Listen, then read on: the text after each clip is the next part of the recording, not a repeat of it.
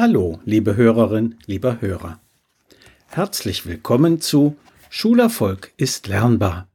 Hören Sie heute aus meinem gleichnamigen Buch eine weitere Erziehungsgeschichte.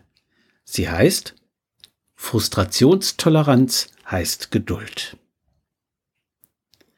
Nach einem Vortrag, in dem ich erklärt habe, welche Faktoren für den Schulerfolg von Kindern wichtig sind, kommt eine Frau auf mich zu.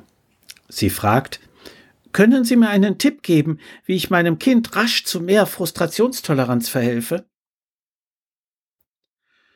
Heutige Kinder tun sich tatsächlich schwerer mit der Frustrationstoleranz als frühere Generationen.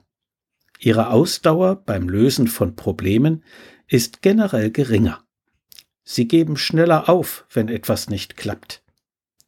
Aber wenn diese Mutter nach einem Weg fragt, wie sie rasch mehr Frustrationstoleranz erzeugen könne, ist klar, warum ihr Kind so ungeduldig ist. Sie macht es ihm vor.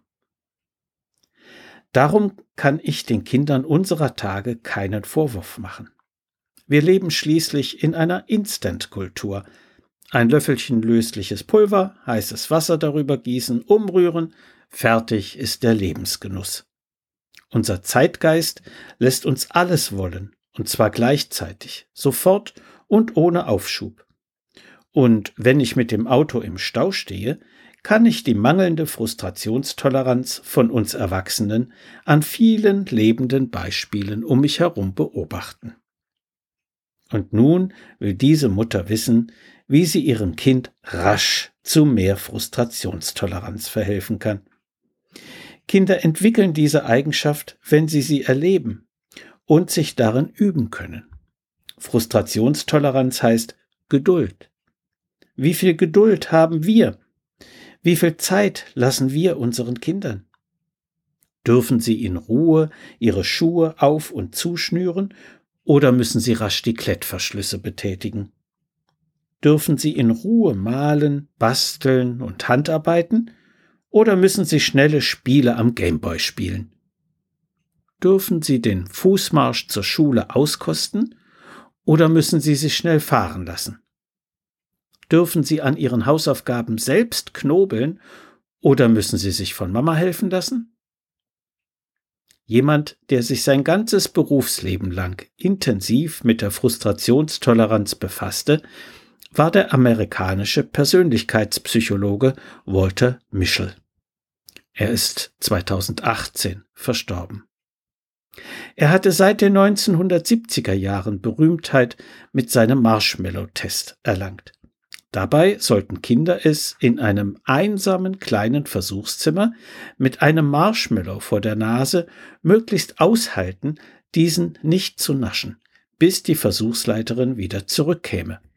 Das dauerte 15 oder 20 Minuten lang.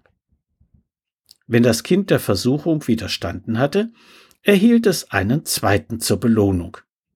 Das schafften natürlich nicht alle Kinder.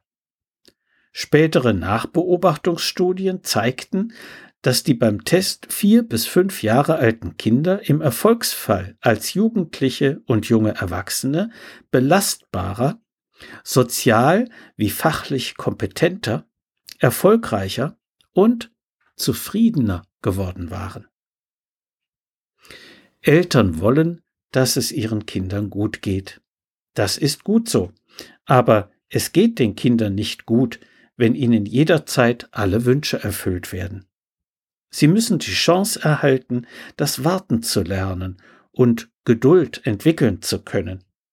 Im Alter bis zu vier Jahren funktioniert das am besten. Aber auch später noch lässt sich daran arbeiten. Kindern geht es besser, wenn sie das Erfolgsgefühl erleben können, das sich nach längerem Bemühen und eigener Anstrengung einstellt. Ihnen alle Lasten abzunehmen und jeden Wunsch sofort zu erfüllen, jedenfalls, macht sie nicht glücklich. So viel für heute. Sie finden viele weitere interessante Erziehungsgeschichten und hilfreiche Sachtexte in meinem Buch Schulerfolg ist lernbar. Medu Verlag Dreieich.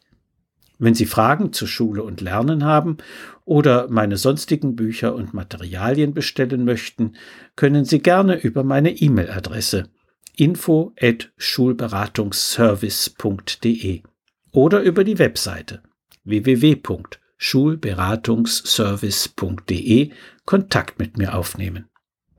Alles Gute und bleiben Sie gesund. Ihr Detlef Träbert.